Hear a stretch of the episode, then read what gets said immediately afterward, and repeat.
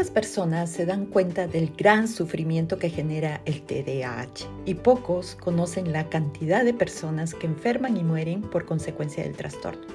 Parece que fuera un trastorno benigno, pero en realidad no lo es.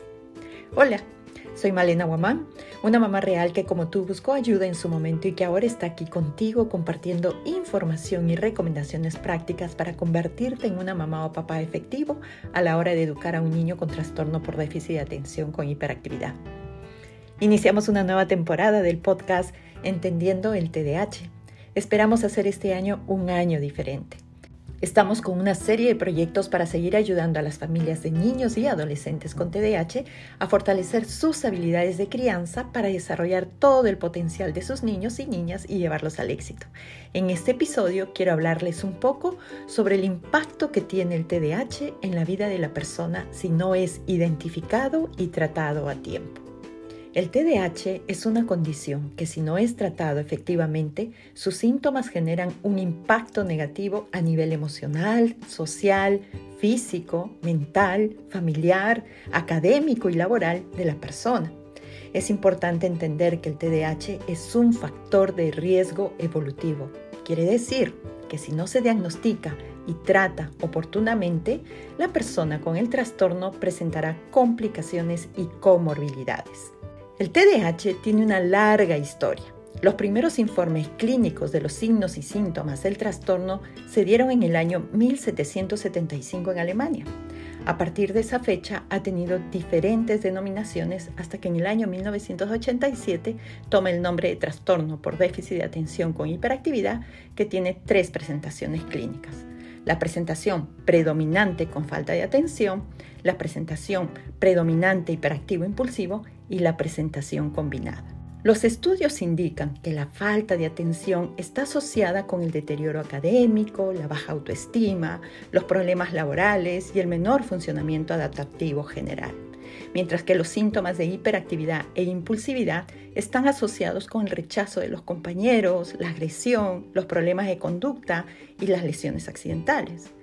El trastorno afecta al 5.9% de los jóvenes y al 2.5% de los adultos. Estos datos están comprobados por estudios realizados en muchas partes del mundo, en Europa, Escandinavia, Australia, Asia, Medio Oriente, América del Sur y América del Norte. Lo diagnostica un médico experto, un neuropediatra o un psiquiatra infantil en caso de niños y adolescentes y en caso de adultos el psiquiatra o neurólogo. El proceso diagnóstico se basa en una buena historia clínica, una evaluación neurológica minuciosa y se complementa con algunas pruebas que el especialista solicita en caso de ser necesario. ¿Qué impacto tiene el TDAH no tratado en las personas que lo padecen? Los niños con TDAH tienen un rendimiento académico menor de lo que se espera de ellos. Son menos independientes y más impulsivos, por lo que los padres tienen que supervisarlos con más frecuencia. Varias investigaciones han encontrado que el riesgo de abandonar la escuela antes de los 16 años es tres veces mayor en relación con los chicos que no tienen el trastorno. Otras investigaciones con más de 8.000 jóvenes con TDAH han reportado grandes deficiencias en la calidad de vida. Se encontró que tenían seis veces más de problemas emocionales y de conducta que sus pares sin TDAH. También manifestaron un alto nivel de deterioro en la convivencia familiar, con las amistades y en el rendimiento académico. Otro impacto para tener en cuenta son las lesiones accidentales. Un metaanálisis de 32 estudios que abarcaron más de 4 millones de personas encontró que los diagnosticados con trastorno por déficit de atención con hiperactividad tenían un riesgo entre 40 y un 50% mayor de sufrir lesiones físicas por accidentes que los que no padecen el trastorno. La muerte prematura y el suicidio también es un tema preocupante. Diversos metaanálisis realizados han mostrado que las personas con TDAH no tratado tienen un intento de suicidio al doble de la tasa de personas que no padecen el trastorno. El crimen y la delincuencia es otra de las consecuencias en la que personas con TDAH caen cuando no reciben el tratamiento adecuado. Los niños con TDAH tienen 2.7 veces más probabilidades de ser víctimas de delitos violentos que sus pares en desarrollo típico. Los chicos con TDAH no tratado tienen 50% más de probabilidades de desarrollar un trastorno por consumo de drogas o alcohol que aquellos sin TDAH. Los adolescentes con TDAH no tratado están más propensos a las conductas de riesgo como es el consumo de sustancias tóxicas o embarazos precoces. Los adultos con TDAH suelen tener un rendimiento por debajo de su potencial en el trabajo. Dejan un trabajo sin un plan de qué hacer después tienen problemas en sus relaciones de pareja, pueden sufrir de ludopatía y suelen tener mayor cantidad de accidentes automovilísticos. Los padres de un niño adolescente con TDAH que vienen a la consulta no solo vienen porque su hijo es distraído, hiperactivo o impulsivo, sino por la repercusión que estos síntomas están ocasionando en su calidad de vida. El TDAH no tratado tiene un impacto negativo en la calidad de vida de las personas y sus familias.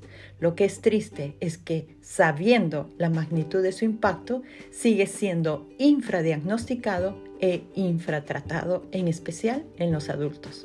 Es preciso ya entender que el TDAH no es solo un problema de inatención, hiperactividad o impulsividad. El TDAH es un factor de riesgo evolutivo. ¿Qué quiere decir esto? Pues significa que tener un trastorno por déficit de atención con hiperactividad multiplica mi riesgo de tener un fracaso escolar, de tener un trastorno de conducta, de tener dificultades con los iguales, de tener trastornos emocionales. ¿Realmente no vamos a hacer nada hasta que esto ocurra? Todo niño o adolescente con el trastorno debe tener un plan integral de tratamiento, el cual debe ser individualizado con el objetivo de mejorar los síntomas centrales del TDAH, optimizar el funcionamiento socioemocional y prevenir las complicaciones arriba descritas. La familia es el espacio clave donde las cosas se pueden hacer bien. El papel de la familia es un pilar importante en el tratamiento de los niños con TDAH.